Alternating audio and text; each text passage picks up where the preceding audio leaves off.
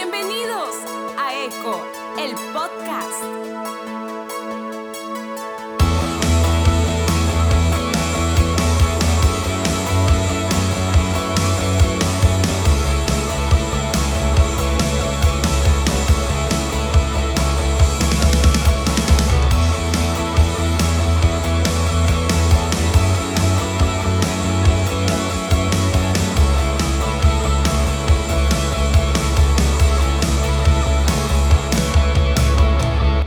¿Qué onda? Bienvenidos a un episodio más de Eco. Qué chido que estén por acá. Gracias por acompañarme una semana más en este podcast.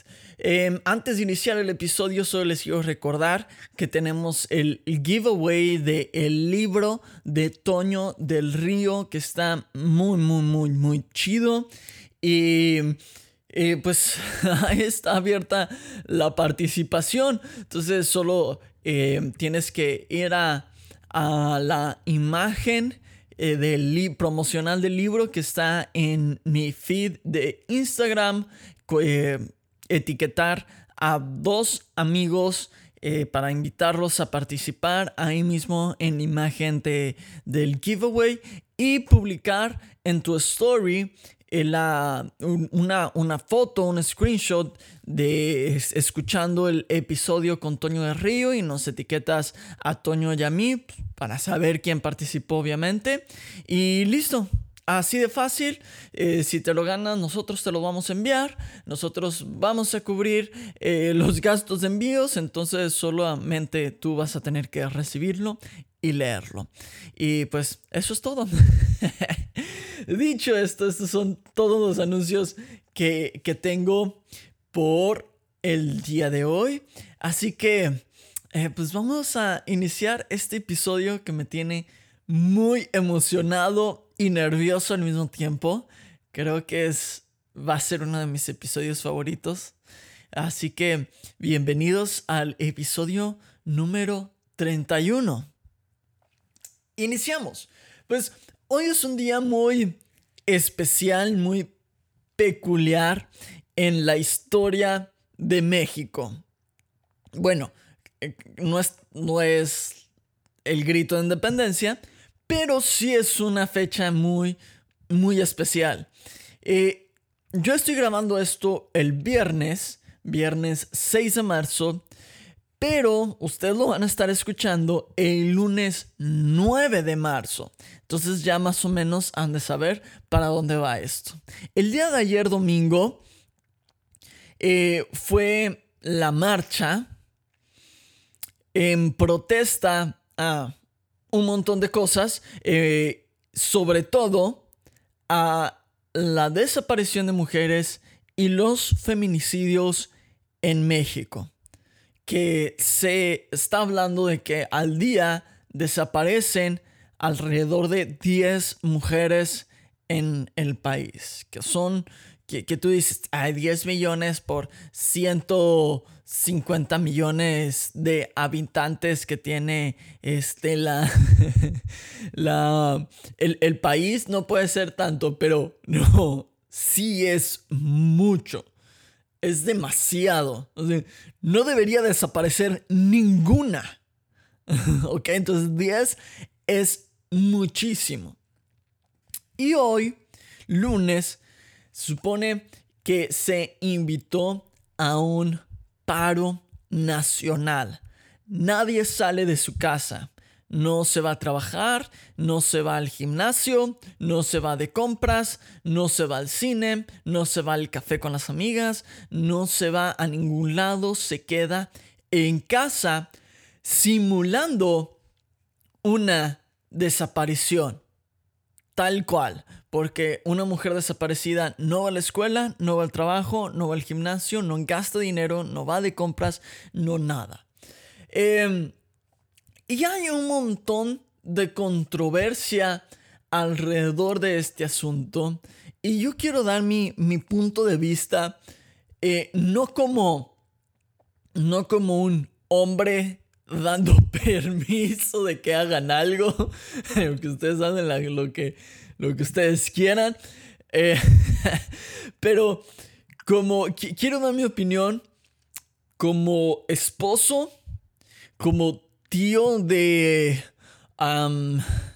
tres sobrinas, cuatro sobrinas, como hermano de dos, de, dos mujeres y como hijo y nieto y sobrino de un montón de mujeres.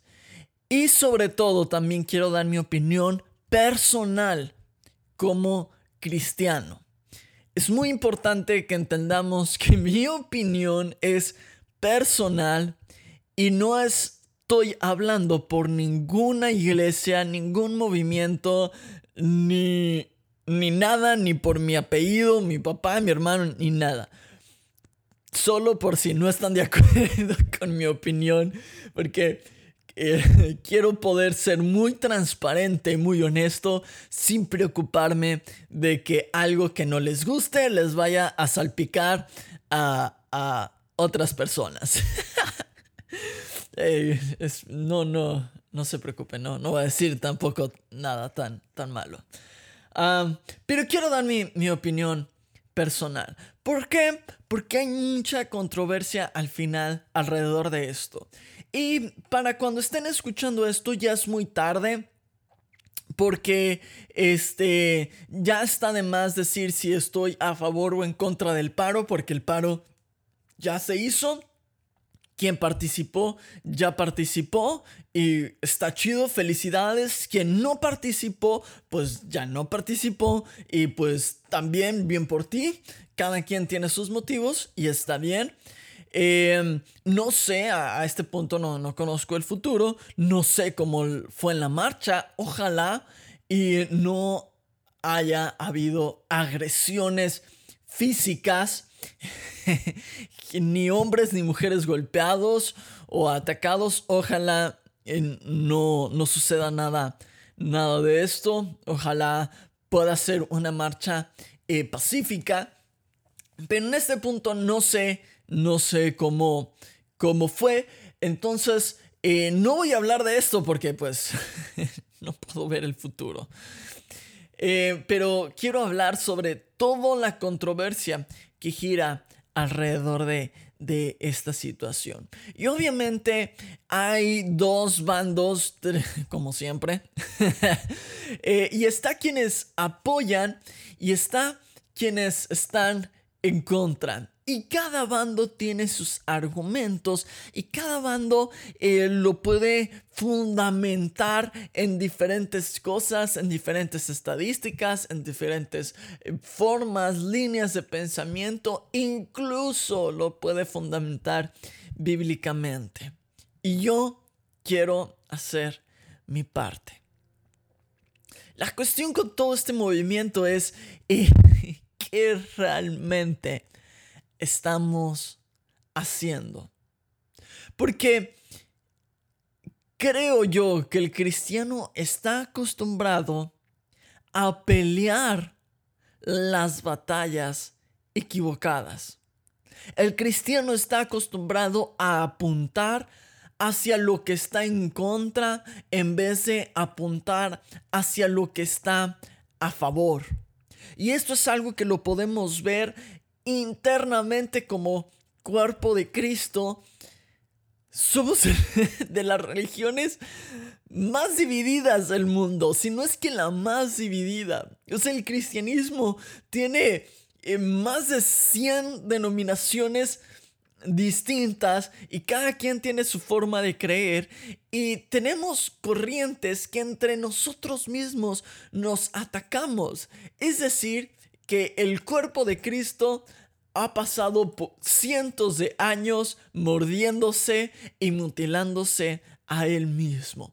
Y en vez de aprender a apuntar hacia las cosas que nos unen, en vez de apuntar hacia las cosas que eh, nos hacen hermanos, estamos apuntando a las cosas con las que no estamos de acuerdo.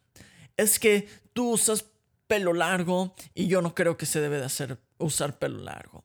Es que tú usas eh, palabras como declarar, eh, arrebatar y profetizar. Y yo no creo que esas palabras se deban usar. Y es que, eh, ¿por qué tú no brincas? Y es que, ¿por qué tú no tienes una pantalla? Es que, ¿por qué tú no tienes luces? Y es que, ¿por qué? Y es que, ¿por qué tú? Y tú, y tú. Y apuntamos a todo lo que nos separa y no apuntamos a nada de lo que nos une. Y muchas veces hacemos este tipo de cosas aún con los que están afuera, fuera de nuestro mundo cristiano, fuera de las cuatro paredes de la iglesia, creando una barrera cada vez más gruesa. Y es que este, ustedes están a favor de esto, esto, esto, y yo no estoy a favor de esto. Y como no estoy a favor de esos puntos, entonces creo una barrera y no aprendo a unificarnos, no aprendemos a unificarnos en las cosas con las que estamos a favor. Y, y al final esto se manifiesta en un nivel de pasividad que es realmente preocupante. Porque eh, obviamente me pueden lanzar 20 mil eh, estadísticas del INEGI que claro que ya están corriendo para allá en, cómo el hombre eh, estadísticamente es más asesinado que, que la mujer. Aunque lo que envuelve, lo que gira alrededor de estos asesinatos es completamente diferente a lo que gira alrededor del el asesinato de, una, de una mujer y es lo que marca la diferencia. Pero eh, para mí eh, basta el, el, el pensar el terror que me da el que un día recibo un mensaje en WhatsApp en que un día tenga que compartir una foto de alguien que amo, de alguna amiga cercana, de, algún familiar, de alguna sobrina, pidiendo que por favor nos ayuden a buscarla. Es, es un terror que de verdad ustedes, bueno, quizás sí se pueden imaginar, pero de verdad es algo que todos los días oro. Y con eso me basta para decir hay algo más que se debe de hacer. Y es esto. Hay algo más que se debe de hacer. Y este episodio no es para convencerte de estar a favor o en contra del el movimiento feminista o de la ideología feminista o de las marchas o de los paros o de eh, todo lo que gira alrededor de esto es para invitarte y recordarte que debemos hacer más. Siempre debemos de hacer más. Ah, y voy a citar a, Josiah Hansen, que sacó un, un hace, hace un, par de semanas, sacó una serie que se llama Antirreino. Y si no me equivoco, en el, en el tercer episodio de Antirreino habla sobre el reino de indiferencia. Y, y es que a veces somos muy buenos en esto. Somos muy buenos en la indiferencia. Y claro que hay posturas, eh, he leído comentarios eh, y, obviamente esto no es, no es atacando, refutando, debatiendo, pero he, leído comentarios en redes sociales sobre eh, que Jesús no, no haría este, este tipo. No, eh, Jesús no se unió a la revolución y tomó armas para derrocar al, al gobierno romano. Y, y, esto es real. Pero Jesús sí luchó en contra del el reino de la indiferencia. En contra de la indiferencia. ¿Qué es la indiferencia? La indiferencia para mí en, mm, diccionario Jonás 2020, la indiferencia es el crearnos excusas para justificar la poca reacción ante un problema evidente. Crearnos excusas para justificar nuestra, nuestra pobre o nula o poca reacción ante un problema evidente. Y es que la situación en México es un problema evidente. Y queda esta pregunta. ¿Qué hago? ¿No quiero participar en la marcha? Está bien. ¿Quieres participar en la marcha? Está bien. Pero como cristianos, ¿qué nos toca hacer? Eh, automáticamente mi, mente se va a Lucas 4:18, donde eh, Jesús está en la sinagoga al principio de su ministerio y cita a Isaías en, este increíble versículo que dice, el Espíritu del Señor está sobre mí, por cuanto me ha ungido para dar buenas nuevas a los pobres, me ha enviado a sanar a los quebrantados de corazón, a pregonar la libertad a los cautivos y vista a los ciegos, a poner en libertad a los oprimidos. Esta, como cristianos, también es nuestra misión. Entonces, ¿qué nos toca hacer a nosotros? Nosotros nos toca llevar nuevas, eh, las buenas nuevas a los pobres sanar los corazones quebrados, llevar a la libertad a los cautivos, llevar vista a los ciegos física y espiritualmente, ceguera física, también espiritualmente, y traer libertad a los oprimidos.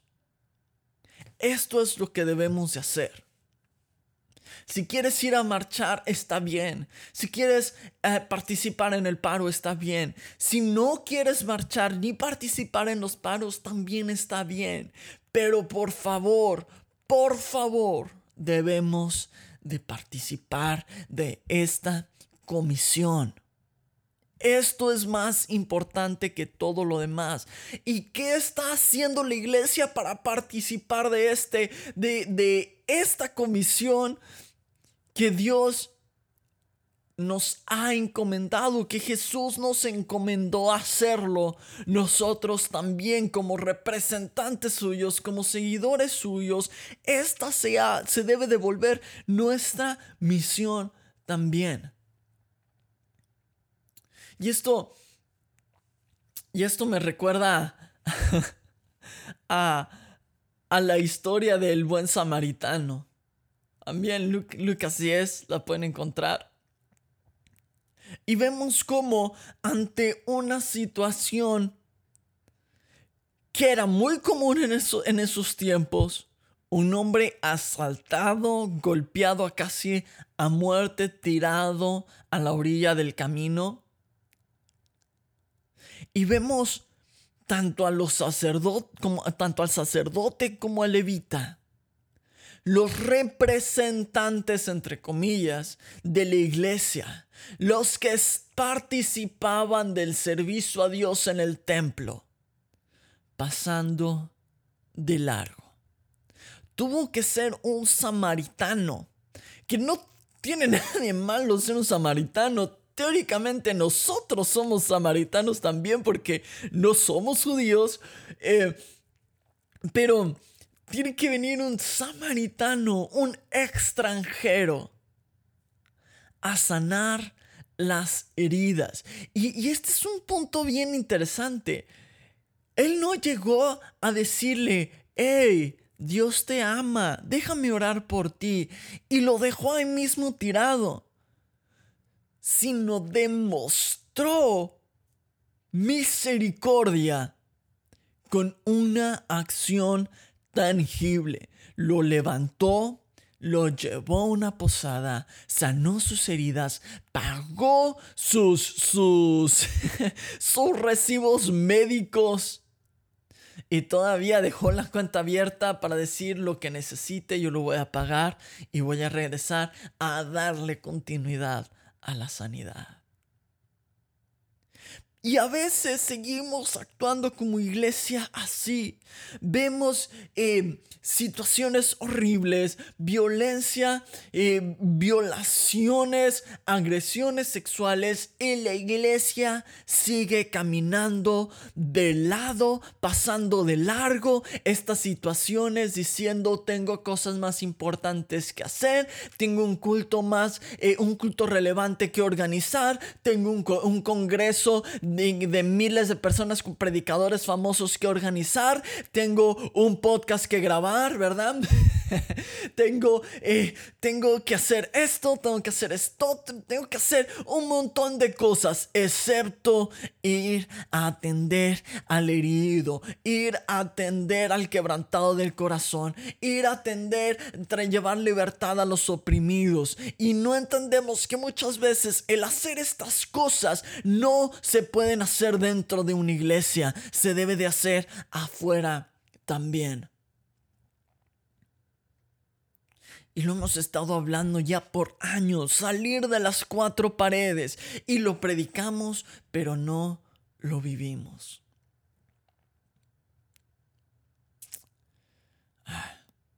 Entonces, seguimos en la misma pregunta. ¿Qué hacer? Yo te digo, más. ¿Qué hacer? Más. ¿Sabes qué? Si no quieres participar de estas marchas porque eh, parte de la agenda es el aborto y es algo que estoy 100% en contra. Está bien, pero ¿sabes qué? La iglesia debería de tener programas para atención emocional, psicológica, y espiritual a víctimas de abuso. La iglesia debería de ser un enlace entre, el, entre la gente y el gobierno para atender situaciones de violencia de género, tanto violencia intrafamiliar como, como abusos, tanto sexuales como psicológicos. Porque, fíjense, somos buenísimos para conseguir abogados e impulsar, impulsar leyes que van de acuerdo a nuestra ideología o a nuestras creencias, o impulsar leyes que que nos benefician a nosotros. Somos buenísimos para ir al gobierno y pedir apoyos para construir nuestras iglesias y comprar sillas y sonidos y, y, pedir eh, salones o, lugares eh, donde hacer eventos. Somos buenísimos para todas esas cosas, pero ah, cuando iremos a reunirnos, buscar abogados para poder impulsar, para poder empujar denuncias ante agresores sexuales. Porque hay, hay, casos y eh, es un caso que me quedó muy grabado.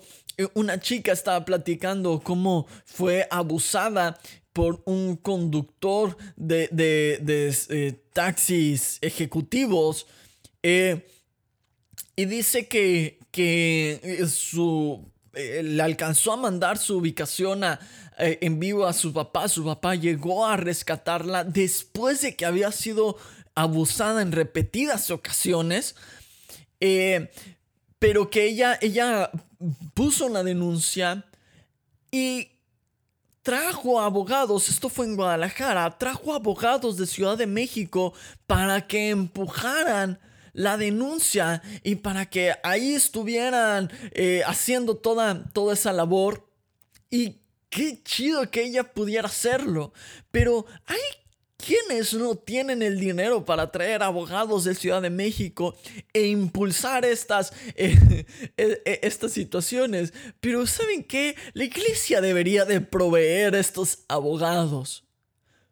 Las, las mujeres las niñas, las adolescentes, las jovencitas que no tienen con quién correr para decir fue, fui agredida, fui abusada y no sé qué hacer, no tengo dinero para un abogado, no sé a dónde ir, tengo miedo, deberían de poder ir a la iglesia y la iglesia debería de tener la capacidad de decirle, ven, yo te arropo, yo te proveo psicólogo, yo te proveo ayuda y también te proveo abogados, te acompaño a hacer la denuncia y te acompaño a través de todo el proceso, pero estamos muy ocupados peleando las peleando las batallas incorrectas. Estamos muy ocupados y nos pasamos de largo. Y voy a terminar con esto. Los fariseos se enojaban con Jesús por lo que hacía. Y Jesús con un humor que para mí se me hace fantástico, les decía, ¿por qué los sanos no tienen necesidad de médicos, sino los enfermos? Id pues, vayan, aprendan lo que significa misericordia quiero y no sacrificio. Los fariseos llegaban y le decían, Jesús, ¿por qué tú comes con la gente indeseable, con pecadores, con publicanos? ¿Por qué? Y, se lo volvieron a decir, Jesús, ¿por qué tus, tus discípulos andan, andan este, arrancando eh, fruta, higos para comer en día de reposo? Y Jesús seguía repitiendo, ah, si supieran, ¿por qué no mejor? Ándale, vayan y averigüen ¿Qué significa misericordia quiero y no sacrificio? Y lo dice en, Mateo en capítulo 12, versículo 7. Si supieran qué significa misericordia quiero y no sacrificio, no condenarían a los indos inocentes. Ah, basta de condenar a los inocentes.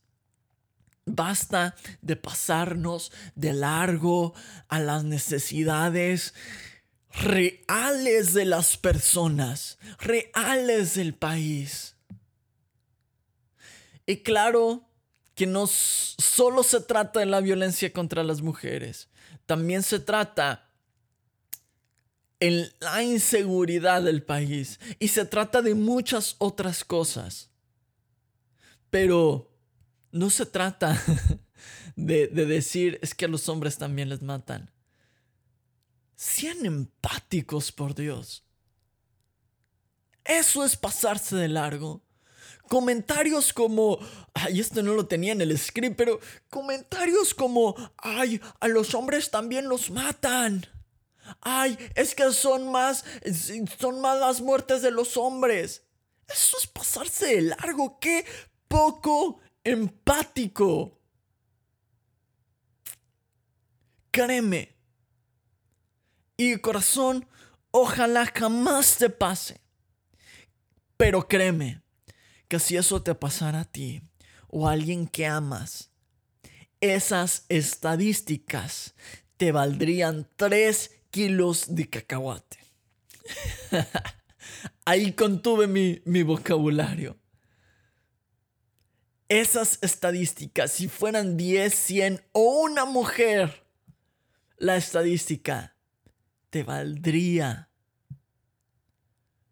Porque ahora estarías viviendo las cosas, el dolor en carne propia. Eso se llama empatía.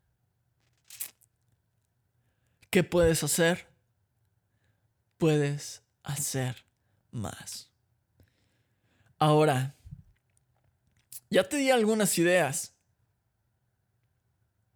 Ojalá encuentres el valor para, para ponerlas, ponerlas en, en marcha.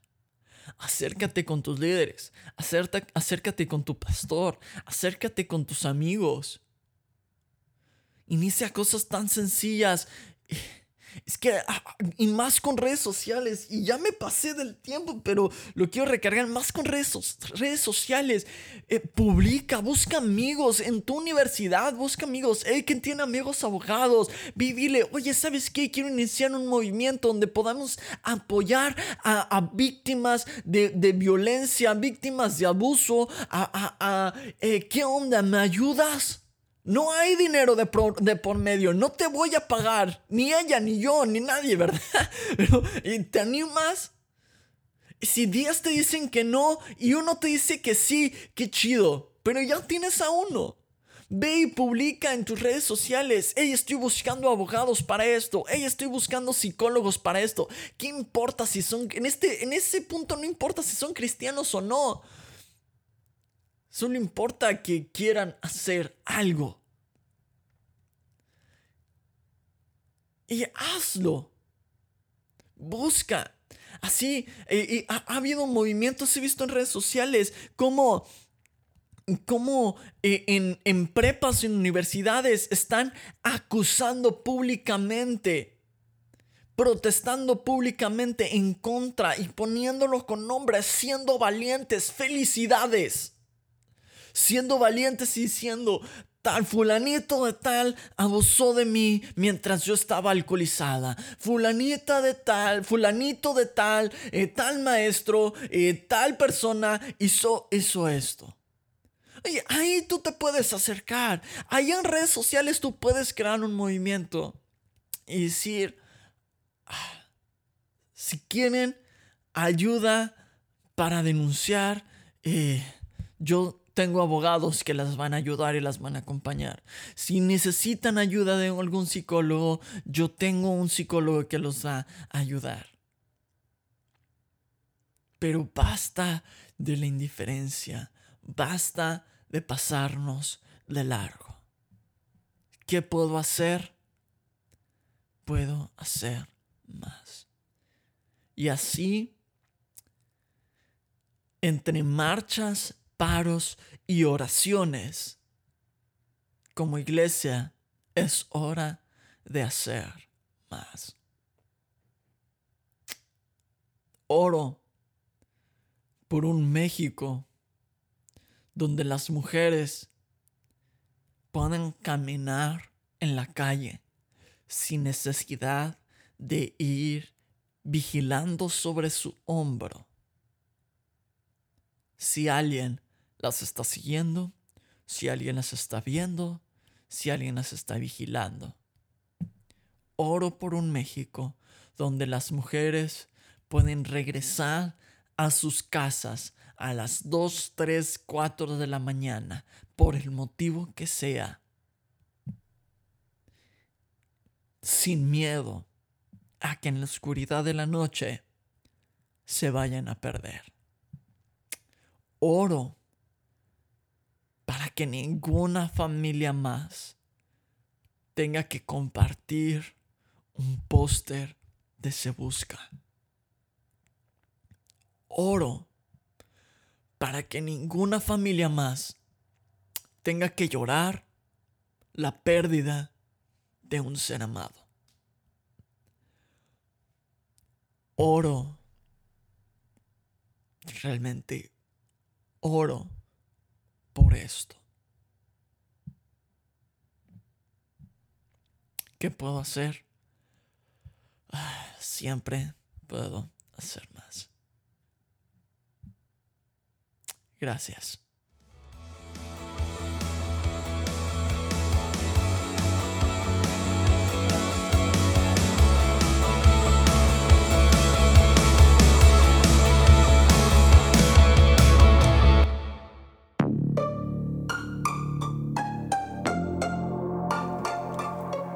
Hey, ¿te gustó este podcast?